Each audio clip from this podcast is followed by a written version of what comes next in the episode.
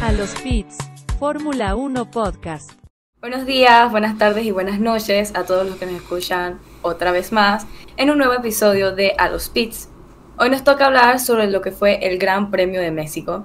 Pero antes de eso, vamos a recapitular como siempre lo que fue el premio pasado, que fue el GP de Estados Unidos, en el cual el podio quedó exactamente igual que en el GP de México, es decir, Verstappen de primero, Hamilton de segundo y Checo Pérez de tercero. Pero hoy tenemos un invitado especial que es Patrick Grome F1. Y pues antes de empezar, queremos conocerte, Patrick, así que cuéntanos de ti, cuéntanos eh, desde cuándo ves Fórmula 1, desde cuándo empezaste a grabar, cuéntanos de dónde eres y todo detalle. Ok, claro, claro. Bueno, me presento, soy Patrick Grome F1 en TikTok. Y pues, a ver, yo me empezó a gustar Fórmula 1 por ahí de 2017. Más que nada por un amigo que se llama Bruno, ¿no? Que a él siempre le ha encantado. Y también este, empecé a conocer más cuando llegó acá el Gran Premio de México. Entonces, como que poco a poco fui ganando interés. Y pues ya a partir de 2017, 2018, como que ya empecé a ver un poco más de las carreras y sí. Y pues poco a poco fui agarrándole más y más gusto. Hasta que pues ya llega TikTok por ahí el año pasado, ¿no? y pues yo ya veía Fórmula 1 y pues decidí darle una oportunidad a la plataforma, ¿no? Porque vi que muchas personas estaban creciendo muy rápido, ¿no? Y yo siempre he querido hablar de deportes, siempre he pensado que es maravilloso, que es algo a lo que yo me quiero dedicar. Y me parece muy curioso porque yo siempre he sido más de fútbol americano y hablar mucho más frecuente de Fórmula 1 es algo que jamás me, me imaginé. Y pues ya decido entrar a TikTok y pues le empiece a ir bien a mis videos, ¿no? Porque pues a mí me encanta leer luego de aspectos técnicos, de cosas que pasan en Fórmula 1, algunos datos curiosos. Entonces pues ya de ahí agarré TikTok, eh, sub- subí videos y empezaron a pegar. Y la verdad estoy muy feliz. Este, y soy de acá de México, de Ciudad de México. Y tuve la fortuna de poder ir al Gran Premio este fin de semana.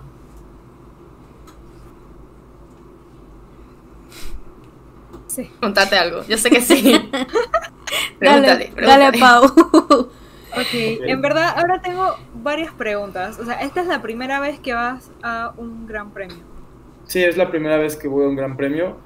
A ver, porque en 2018 no estaba acá en México. Luego 2019 no tenía dinero. 2020 pandemia. Entonces ya apenas 2021 como que me pude quitar esa espinita. Entonces sí es mi primer gran premio. ¿Qué tienes? ¿Mande? ¿Cuántos años tienes? Ah, tengo 20 años. 20 Mm. años.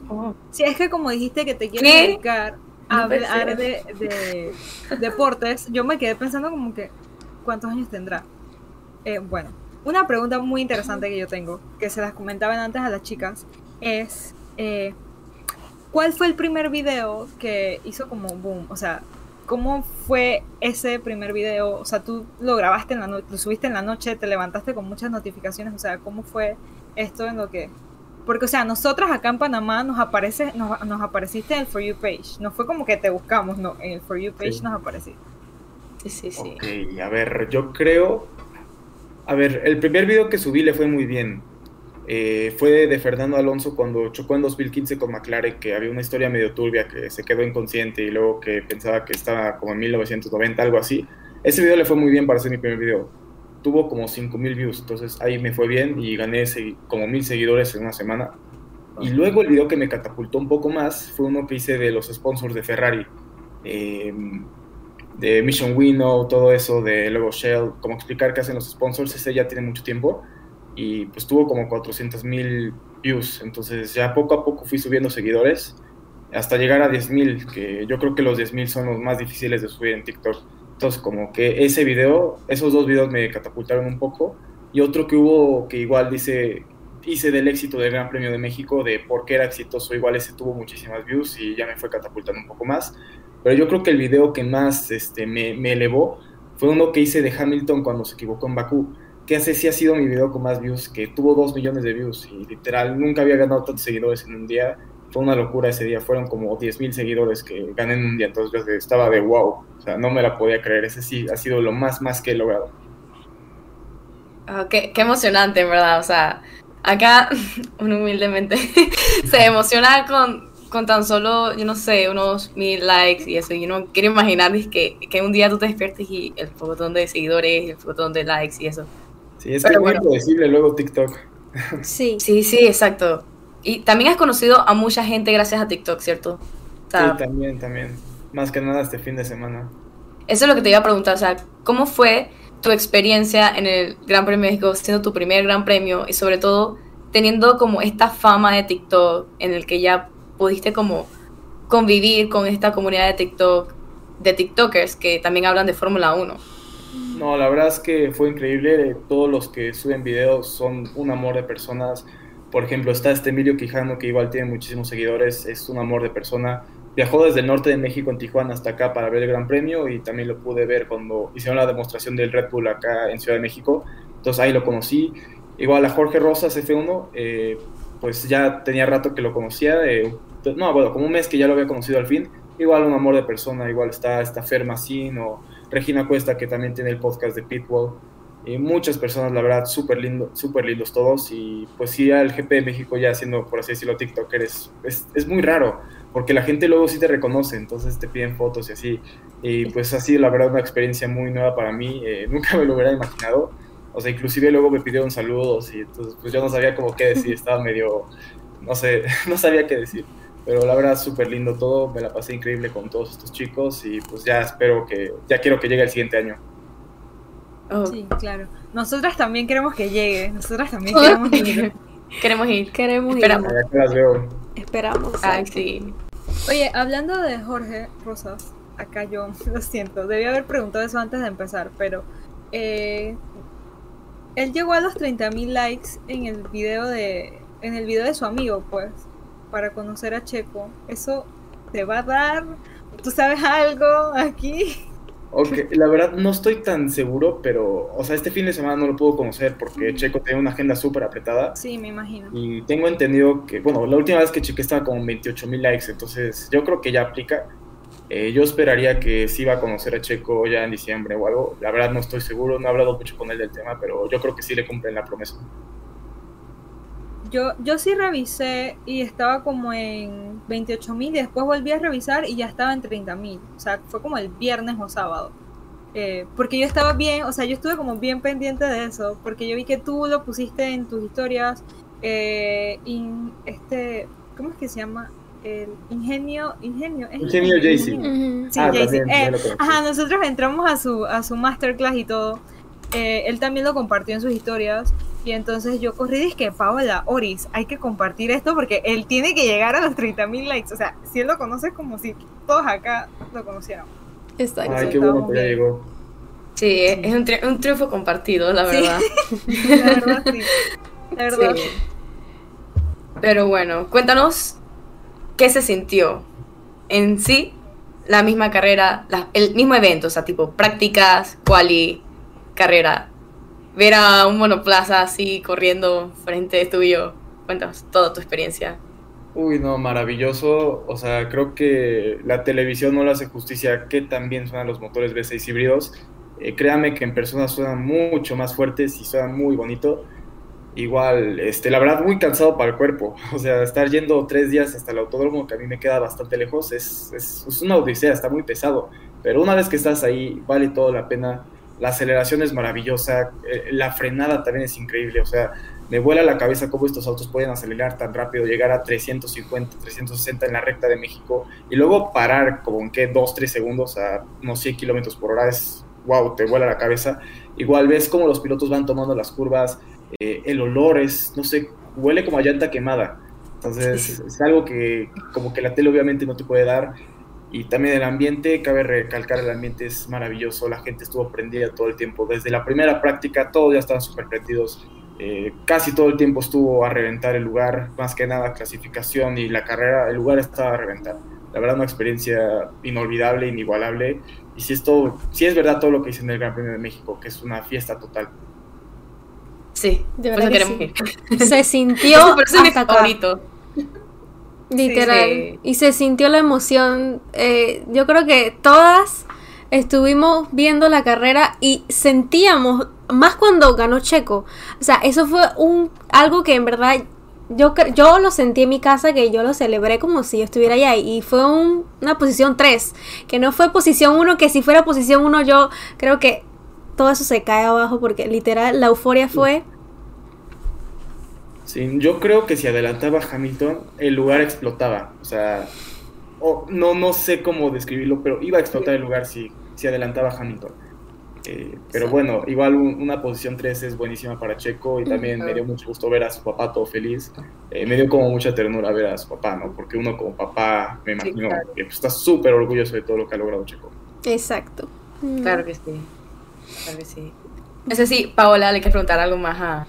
a Ok, yo quiero hacer una pregunta un poquito fuera de lo de Fórmula 1.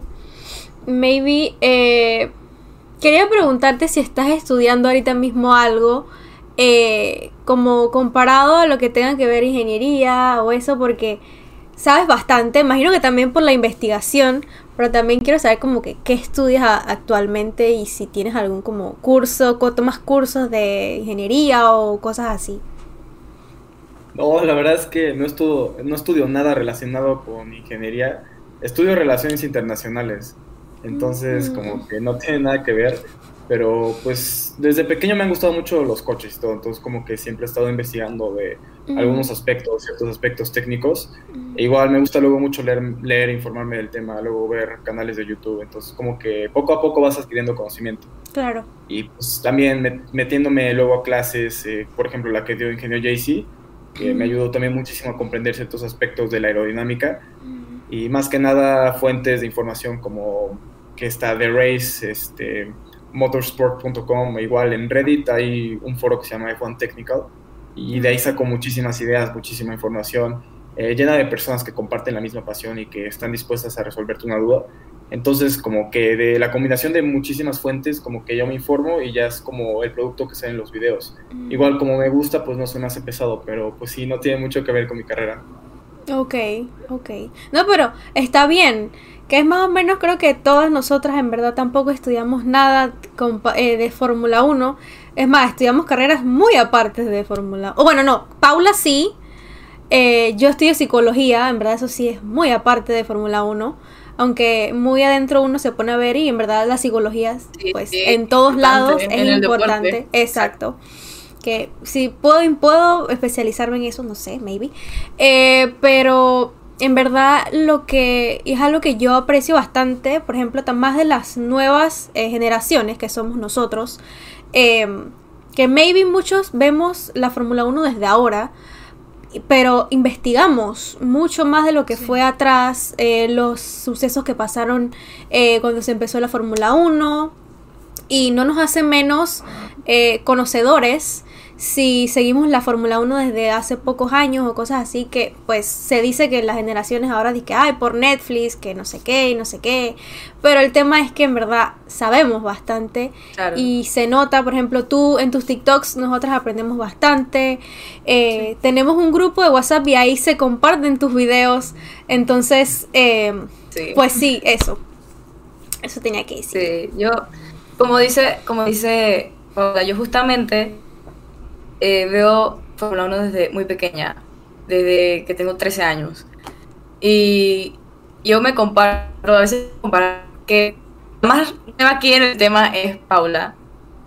Y para mí es increíble porque incluso yo, desde, o sea, llevando tanto tiempo de ver Fórmula 1, o sea, el conocimiento que ella tiene es similar, incluso a veces en ciertas cosas más que el mío, pues. Entonces, como que te das cuenta que no es tanto el tiempo, sino como que el esmero que por el deporte, de que tanto te gusta el deporte y quieras aprender sobre el deporte. exacto Entonces, eh, tú te imaginarás también, o sea, para nosotras somos tres chicas. eh, al principio fue como que irán a decir, ¿no? Entonces, obviamente recibimos comentarios como que no, que van a empezar hablando de unidades de potencia y van a terminar hablando de esmalte de uñas. Eso no se me va a olvidar jamás. Saludos al remanente, porque ya nos llevamos bien con él. Ya él nos, ya él nos, dijo que eso fue como o sea, las dudas que tiene todo el mundo al principio, ¿no? Pero la verdad es que nos ha ido bastante bien, pienso yo, para el tiempo que tenemos de haber empezado, porque empezamos en pleno summer break, quisimos como empezar. A con- finales de agosto. Sí. Finales de agosto. O sea, en el summer break de, del- del- de la Fórmula 1 fue que nosotros dijimos, ¿y si hacemos un podcast? De la nada. Sí. Sí, yo, a ver, varias cosas. Yo creo que lo de Netflix es una maravillosa vía de traer nuevos fans y la verdad es que se me hace una tontería muy grande que luego las personas pues digan, no, solo ves la Fórmula 1 por Netflix. No, solo ves la Fórmula 1 porque pues, los pilotos están guapos. O sea, se me hace una estupidez total. O sea, lo de gatekeeping Formula 1 es totalmente tonto. Eh, yo creo que a nadie beneficia evitar que las personas hagan fans. O sea, porque mientras más fans haya en un país, pues pues más invol- involucramiento de Fórmula 1 va a haber, o sea, eventualmente puede llegar a haber un gran premio, quién sabe, por la afición que todo el tiempo está creciendo. Entonces yo creo que Netflix ha sido una herramienta maravillosa para Fórmula 1, e igual se ha visto reflejado en sus redes sociales, que me parece que es la, pues, la liga deportiva, por así decirlo, que más ha crecido en redes sociales durante la pandemia. Y bueno, también... este, 99%. Mm. Sí, también, también. Y de los, luego los comentarios negativos que luego dejan, eh, pues sí, es luego algo que siempre está presente en redes sociales, ¿no? Como que al principio sí te saca de onda, pero como que ya creo que si vas haciendo las cosas bien, es bueno que te acostumbres un poco porque pues luego te critican así, pero pues te están poniendo atención. Y Exacto. pues creo que hay que verle un poco lo positivo a las cosas negativas. Y a mí me encanta que cada vez veo más chicas que les gusta Fórmula 1, igual ustedes que están haciendo un excelente trabajo, me encanta como todo el feed que ponen, toda la retroalimentación que nos dan a nosotros de la información de las carreras y también los episodios están muy buenos, creo que están haciendo muy bien las cosas y creo que han crecido muchísimo en muy poco tiempo, también considerando que Instagram es súper difícil de crecer. Y pues bueno, eh, me da muchísimo gusto que aquí estén y que pues cada vez haya más chicas involucrándose. Gracias, en verdad sí. Cada vez veo más chicas y eso me emociona, la verdad. A mí también. Yo la verdad es que no es hasta este año o el año pasado que incluso yo conocí gente en mi país, mujeres de mi país que le gustaba la Fórmula 1. Mm. O sea, porque yo al principio, bueno, por mi papá fue que yo vine a ver Fórmula 1 y así, pero siempre comentaba con mis amigos hombres que veían Fórmula 1 y yo como que me, gustaría conocer mujeres que, que hablaran sobre este tema, ¿no?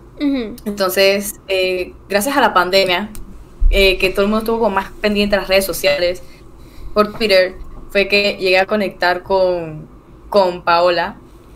Eh, a Paola ya la conocía ya porque ella estaba, estuvimos en el mismo colegio, entonces ella me llamó y dije, oye, que quiero empezar a ver Fórmula 1, que no sé qué, y yo dije, ay, sí, y todo fue como que tan lindo ver como conocer otras mujeres que es- también les gusta y tienen la misma pasión por el deporte. Wow. Exacto. Existimos. Sí existimos. Y. Ah, otra cosa que te quería preguntar, Patrick, que tú siendo mexicano, estando en un gran premio en México, ¿qué se sintió eh, que Checo ocupara podio en México? Uy, no, es una sensación increíble. O sea, más que nada por poner a pues, nuestro país, a México y a toda Latinoamérica en el mapa mundial. Eh, creo que nos llena a todos de orgullo ver que sí se puede salir adelante pues, de Latinoamérica con todas las trabas que hay allá en Europa y pues hacer el viaje, emprender allá desde pequeños, creo que es algo que se lo tenemos que admirar muchísimo a Checo. Estar peleándose al tú por tú con los más grandes de Fórmula 1, con Hamilton, con Verstappen a veces, creo que es algo muy positivo para, para México. Igual, este, pues México siempre ha sido súper fan del automovilismo, siempre, bueno, desde hace muchos años que está el Gran Premio, a veces con algunas pausas, pero pues siempre ha estado presente y ya era hora de que al fin pudiera incluso liderar un mexicano el Gran Premio, premio y aparte hacer un podio, o sea, creo que todos los que fuimos vivimos una situación histórica, una situación que al fin se dio después de que unos se- 60 años, entonces creo que a todos nos hace muy felices y nos llena muchísimo de muchísimo orgullo checo. Eh.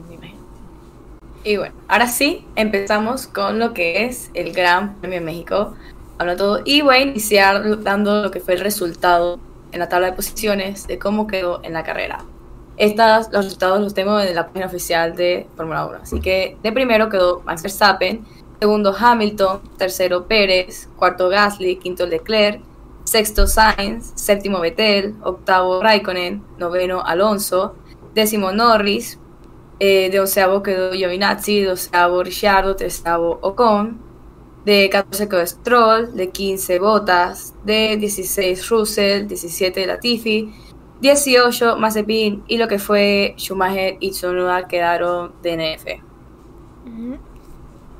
Entonces, ahora sí, empezando a comentar lo que es la carrera, empezando con Max Verstappen, que como bien sabemos tuvo un excelente inicio en la largada, logrando rebasar a los Mercedes.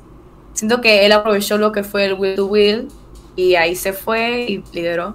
¿Qué opinan sobre Max? Que literal para mí fue su carrera. Yo también pienso lo mismo. Siento que cada vez lo veo mejorándose y mejorándose un poquito más. Y cada vez lo veo quizás más capaz de ser pues el campeón de, de la temporada. Eh, cada vez se va notando como su rendimiento. En verdad, en la largada tuvo una largada perfecta. Aprovechó la posición que tenía detrás de Botas. eh, porque creo que Hamilton, no sé quién fue que ustedes chicas que dijo que Hamilton había dicho que en verdad la mejor posición para salir de esa largada, era la tercera posición. Y Verstappen, pues, aprovechó, eh, aprovechó el rebufo. Y en la curva 2 y la curva 3 ahí ya, eh, bueno, también por mala suerte un poquito de botas. em, pero igual, desde la largada ya sé, ya Max venía con la delantera y en verdad eh, aprovechó. Sí. O sea, de la carrera de Max en general, o de las últimas carreras, yo veo a un Max como más tranquilo. Y un Max que es un piloto que, o sea, él compite, él está compitiendo él solo, pero también está compitiendo en equipo. O sea, él varias veces, creo que Patrick, tú de repente no lo escuchaste, eh, pero él preguntaba, o sea, ¿cómo- ¿qué tan lejos va Checo de Hamilton?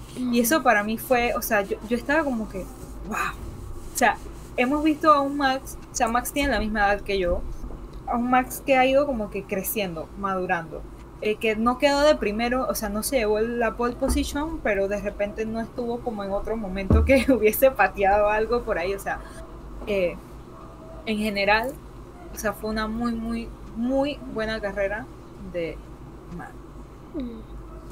Sí, yo igual creo que fue una excelente carrera de Max. A lo mejor la clasificación fue lo que Red Bull hubiera querido, pero como dicen, la largada en México es mucho más importante salir según, bueno, desde, las, desde la segunda parte de la parrilla, bueno, el tercero o cuarto lugar, porque te agarras rebufo y así te sigues, porque de, de la, bueno, de la salida hasta la primera curva son 800 metros, es un mundo en Fórmula 1 para una, para una largada. Entonces ya ahí se agarran un muy buen rebufo, Max pudo adelantar por fuera y pues Checo pues tuvo la suerte de no pegar con botas, ¿no? Pero creo que sí hizo un gran trabajo Max, este, ya dentro del Gran Premio eh, presencial puedes ver que la distancia con Hamilton era gigante, o sea, pasaban los segundos, pasaban y no pasaba Hamilton, ya después de que Max había pasado. Y pues ya viene Hamilton y a- atrásito Checo, ¿no? Entonces también ves como las distancias que en realidad son súper cortas cuando ya están a menos de un segundo. Y creo que Max sí ha evolucionado muchísimo como piloto, ya no hace tantos errores como llegó a hacer en su momento, luego su primera temporada en Red Bull o inclusive en Toro Rosso.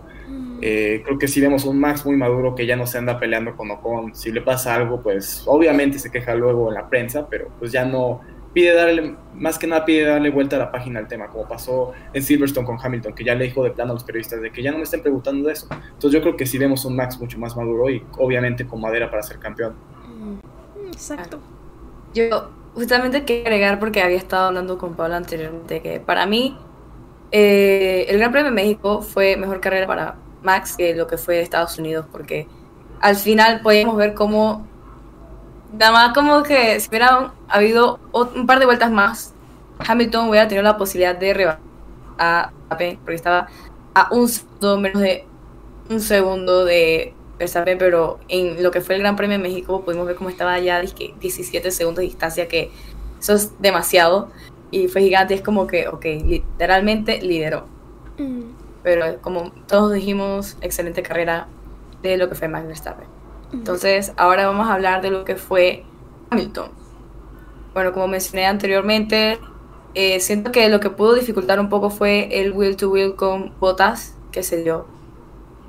Eh, también opino que, como dijo, él intentó, él decía en la, en la radio, dice que he's quicker, eh, no puedo, no doy, o sea, no doy más. Y a veces no siento que es tanto el piloto, también obviamente influyen ambas cosas, el monoplaza tanto como el piloto. Yo a veces, por ejemplo, cuando hago karting en Panamá, eh, hacía karting en Panamá, como que los carros eran tan rápidos y yo quería ir más rápido, es como que no puedo ir más rápido. Entonces como que a veces puedo entender un poco la frustración de querer ir más rápido, pero por los otros factores no poder. Pero bueno, le tocó, el, como dijo en sus posts, él dio todo lo que pudo, pero no pudo. Exacto. Y en verdad, mm, no me pareció mala carrera tampoco por haber quedado segundo. En verdad se le notó también bastante como apenado al final. Eh, me imagino porque fue una carrera difícil para él. Tener a Verstappen delante, a Pérez detrás, dos Red Bull adelante y atrás. eh, no poder alcanzar a Max y que Pérez ya venía detrás de él, a pocos segundos de él, eso fue un cansancio, imagino, para él. O sea, no fue tan fácil. Que inclusive cuando estaba escuchando, veía y escuchaba los, a- los presentadores que decía Hamilton ya tiene graining en la llanta. Ya no, las sus llantas ya también ya estaban un poco desgastadas. Claro, Pérez había parado después de él. Entonces tenía llantas más, eh, más frescas, no tanto claro, pero unas vueltas más frescas. Em, pero creo que en verdad eh, esto cada vez van los dos ahí pegados, no se separan tanto. Va Verstappen y Hamilton y en el mundial van. eh, van 19 puntos. Exacto, a diferencia de 19 puntos. Eso en verdad, si Hamilton gana la próxima y Max no, eso lo supera. Entonces, eh, siento que por parte de Hamilton fue buena carrera también al tener esa presión eh, de los dos Red Bull, uno adelante y, y uno atrás de él, en verdad. Sí, agregando a lo de Hamilton, eh, pues creo que sí tuvo bastante presión. Y bueno, en el autódromo se notaba que, bueno, la gente no quería a Hamilton, a mí no me pareció bien eso, pero bueno, cada quien, y pues la buchaban en el podio y todo. Pero es que en México es muy difícil rebasar, precisamente porque los equipos usan una configuración de carga aerodinámica mucho más este, pesada, mucho más elaborada, porque por la altura pueden darse el lujo de ponerse mayor carga aerodinámica sin tener que pagar el precio del arrastre. Entonces lo que a Hamilton le sorprendió mucho fue que Pérez pudiera mantener el ritmo considerando todo el aire sucio que producen al tener mayor downforce. Entonces pues ese Red Bull iba rapidísimo. Bueno, lamentablemente no lo pudo rebasar Pérez a Hamilton, pero sí, lo, inclusive lo sorprendió. O sea, Hamilton ya se está dando cuenta que el Mundial sí se le está yendo de las manos y que el Red Bull es mucho más rápido que el Mercedes. Y pues lo mismo esperamos para Brasil, que el Red Bull siga siendo más rápido que Mercedes. Casualmente, ayer había vi, ah, vi un video de una chica que explicaba esto de que pasó en el Gran Premio, que estaban como apoyando a Hamilton y eso. Que a ella no le parecía porque, o sea, al fin y al cabo es deporte, está bien que no te guste cierto piloto, o sea, pero ella decía que no por eso hay como que desameritar o insultar y esas cosas a, a los pilotos, porque al fin y al cabo, sí, pues puede que te moleste que haya ganado muchas veces y ya quieres que gane alguien diferente, o puede que no estés de acuerdo con ciertos movimientos que hizo en una carrera y, y tal, pero al fin y al cabo son pilotos, ellos están ahí, hicieron mucho esfuerzo, todos los pilotos que están en Fórmula 1 hicieron mucho esfuerzo para llegar a la máxima categoría y se merecen respeto, o sea, como Sí. cualquier persona, fuera y O sea- dentro del deporte, ¿no? O sea, son los 20 mejores pilotos del mundo. Exacto. Así de simple y sencillo. Y más eso porque yo creo Hamilton es siete veces campeón. O sea, creo que eso hay que recalcarlo bastante de que él no está ahí por, por plata o por... Es por talento. Él tiene siete campeonatos y no es por nada. Sí, exacto. Se me hizo muy mala onda que la gente lo abuchara. Igual, porque hace un par de años todo el mundo lo alababa por acá. O sea, le preguntabas a alguien de Fórmula 1 y lo primero que te decía era Lewis Hamilton, no te decía Checo Pérez. Y pues bueno, eh, así las cosas, eh, pues se entiende como el aspecto deportivo, que quieres que Checo gane, que quieres que Checo lo adelante, pero pues no se me hace tampoco correcto, pues, pues como abuchear a una leyenda de la Fórmula 1. Pero bueno, a los más grandes les pasa, a Fette le pasó en su momento que lo abuchearon, entonces creo que puede ser positivo, ¿no? Porque pues ya están considerándolo como uno de los más grandes de la historia. El abuchear es que eres de los más grandes de la historia. Entonces creo que es un logro, un poco extraño, pero sí es un logro.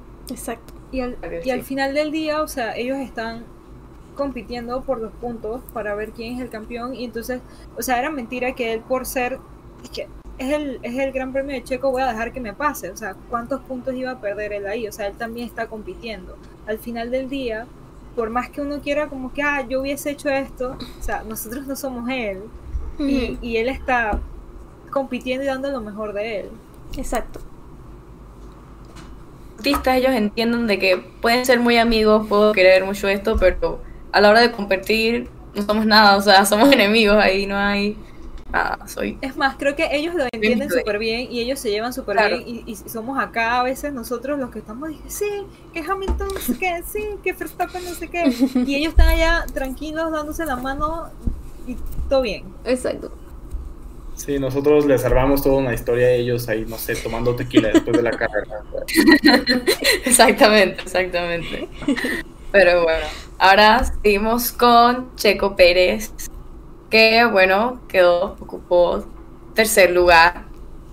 Eh, yo sinceramente me siento muy feliz por él, porque como había mencionado Pablo anteriormente, debido a la desventaja que tuvo Botas al principio, logró eh, irse de tercero y se mantuvo. Para mí, yo quiero decir que el rendimiento de Checo cada vez va ascendiendo más en Red Bull.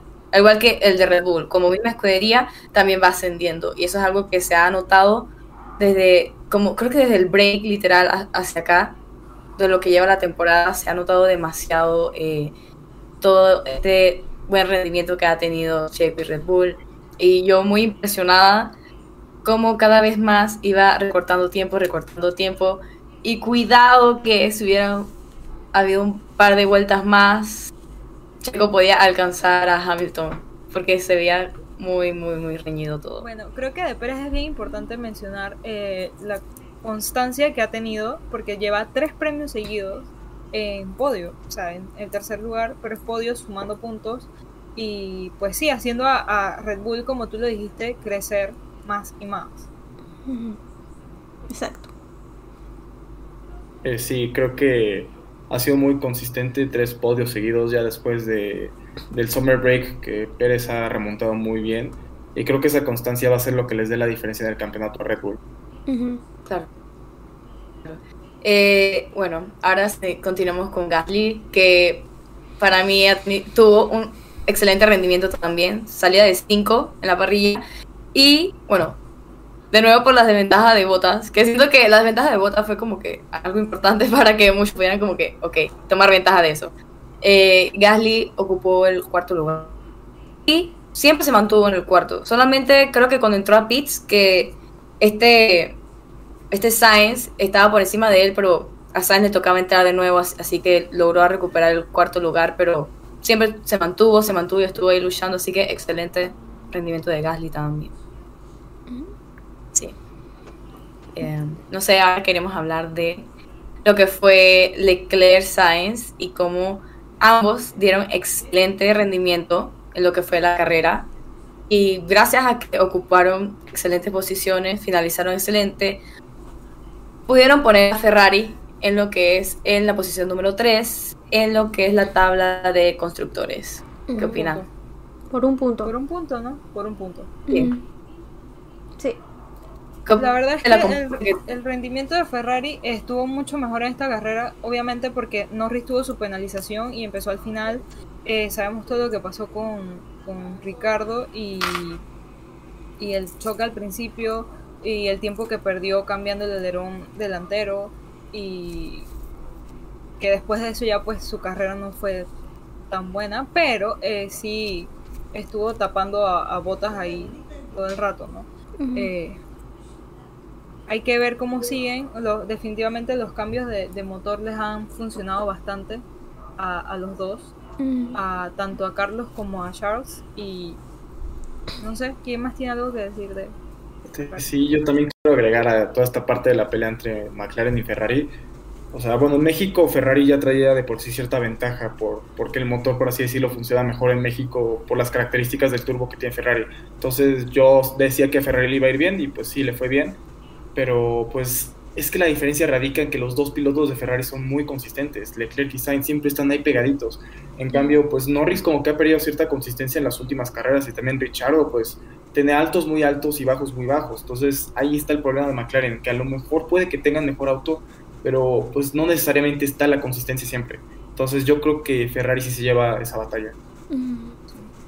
Eso hablábamos la vez pasada, que desde Rusia, desde lo del cambio de llantas, cuando empezó a llover, eh, hemos visto a Norris como más, más, no sé, Decaído. No sí, decaído. Le pues, le afecta mucho al Lando. Sí, Pobrecillo.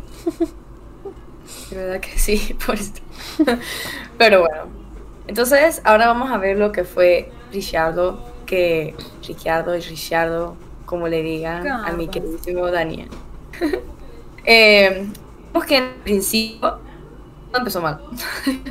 Desde el principio, en la largada, como se tocó con Botas, haciendo que Botas se saliera de la pista y se fuera lo que prácticamente al fondo de, de las posiciones. Pero también eh, más adelante vi como tuvo otro toque con Russell y otro toque, casi otro toque con lo que fue Stroll. Pero no sé qué piensan de Daniel, o sea, cómo estuvo como su competencia con Botas en lo que fue la carrera. Mm, bueno, en verdad, no, yo no pude verlo mucho. En verdad, no, tampoco se le resaltó mucho en la carrera. Creo que hasta Norris era el que más veía cuando enfocaban en la pantalla. Eh, pero, Sí. ajá, con, con la batalla con Russell y que le iba subiendo posiciones. Pero a Richard, en verdad, eh, desde que fue lo del principio con botas, eh, lo vi como que muy poco, no resaltaba mucho. eh, le faltó un poquito, un poquito más ahí. Este, sí, yo igual ¿Quieres creo que este definitivamente no fue el fin de semana de Richardo. Eh, a lo mejor la largada hasta antes de la, de, de la frenada fue buena, o sea, ya había ganado ciertas posiciones. Pero el problema es que se le bloquean las gomas y pues ni modo, toca darle a Valtteri. Eh, pero pues sí, no, no fue para nada el fin de semana de Richardo, ya hice hasta el final por un error que precisamente él cometió. Lo único que puedo rescatar fue que sí adelantó a varios y también tuvo a botas atrás todo el tiempo. Entonces, pues yo creo que traía un buen ritmo de carrera, pero pues lamentablemente pues no se pudo traducir en puntos. Eh, yo creo que si Richardo seguía ahí en la pelea, si no, si no chocaba con botas, pudo haber incluso hasta obtenido, no sé, un cuarto, quinto lugar. Pero bueno, así las cosas con nuestro hermoso Danny Rick. Qué Exacto. triste. Así es. La verdad que yo- a mí sí me impresionaba cómo yo veía que Botas estaba muy cerca de sobrepasar, pero no, no podía lo, también lo tenía. Por eso fue que me llamó mucho la atención. Eh, y también Norris, pues que saliendo de 18 llegó a ocupar puntos, que bueno, es algo positivo, ¿no? Igual. No tanto como lo fue para Ferrari, pero igual. Entonces también al principio en la largada, o sea, sí, cuéntanos. Quiero decir una cosa, me equivoqué en antes. Hace un rato me equivoqué. Los que están a un punto de diferencia son Mercedes y Red Bull. Ah, ok. Ferrari y McLaren están a, déjenme ver, dice la matemática aquí, 13 puntos de diferencia. Ok. 13 puntos de Pues diferencia. los igual, Ferrari no se es fueron. nada, no es nada. Exacto. Eh, Pero igual, para que sepan los que nos están escuchando, los que nos están viendo. sí. Dale, pues. Y bueno. Eh, también al principio la largada, esta largada fue muy emocionante, en verdad. Eh, estuvo el choque, lo que fue Ocon, Schumacher y Tsunoda, que, bueno, Ocon pudo seguir la carrera, pero eh, Schumacher y Tsunoda tuvieron que salirse ambos.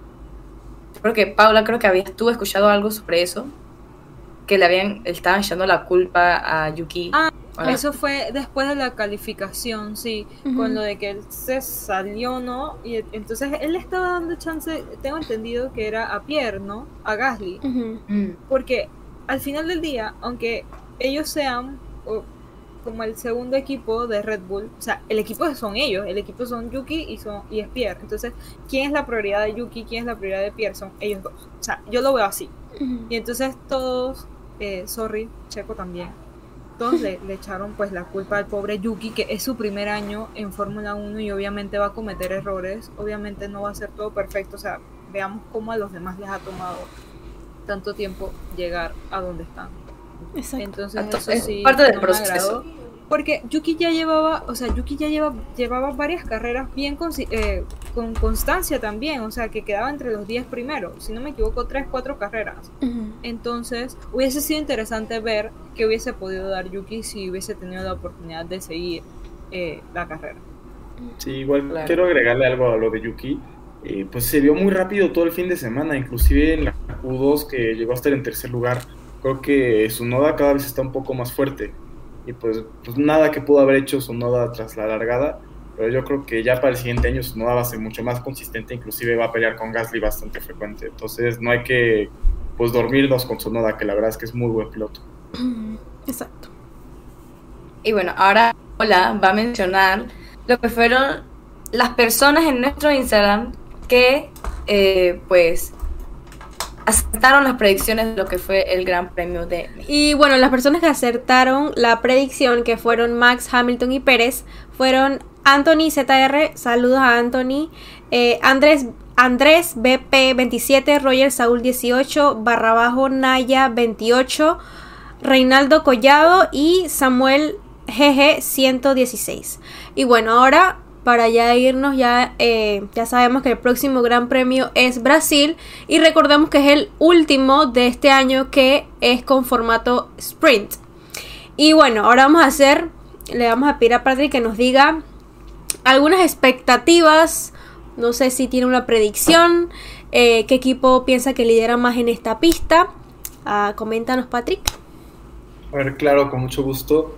Yo creo que Red Bull va a seguir siendo superior que el Mercedes. Eh, bueno, como vimos en México, claramente ya le sacaron mucho más ritmo. Eh, yo creo que va a seguir igual para la siguiente carrera. Y por eso me atrevo a decir que va a haber un 1-2 de Red Bull. Verstappen, Pérez y tercero Hamilton. Sí, yo, entonces yo creo que Red Bull va a dominar con 1-2 de Checo y Vers- digo de Verstappen y Checo. Y pues a ver qué pasa, que la Fórmula 1 luego es muy impredecible y pues luego no siempre gana quien pensamos que gane. Pero pues esa es mi predicción. Verstappen, Checo, Bottas. Digo, Hamilton. Hamilton, ok. Y entre, así, no sé, eh, entre Ferrari y McLaren, ¿cuál piensas que lleve la ventaja? Ferrari. Aunque Ferrari. no tiene el mejor auto, pero son más constantes. Ok, ok. Corte, ahora Yo- sí. Espérate, espérate, corte, ya, ahora sí. Ahora sí, Patrick, no sé si ya estás en clases. Si quieres, pero No, sí. puedo- sí, puedo- sí, o sea, sí. bueno, ¿Puedes quedarte?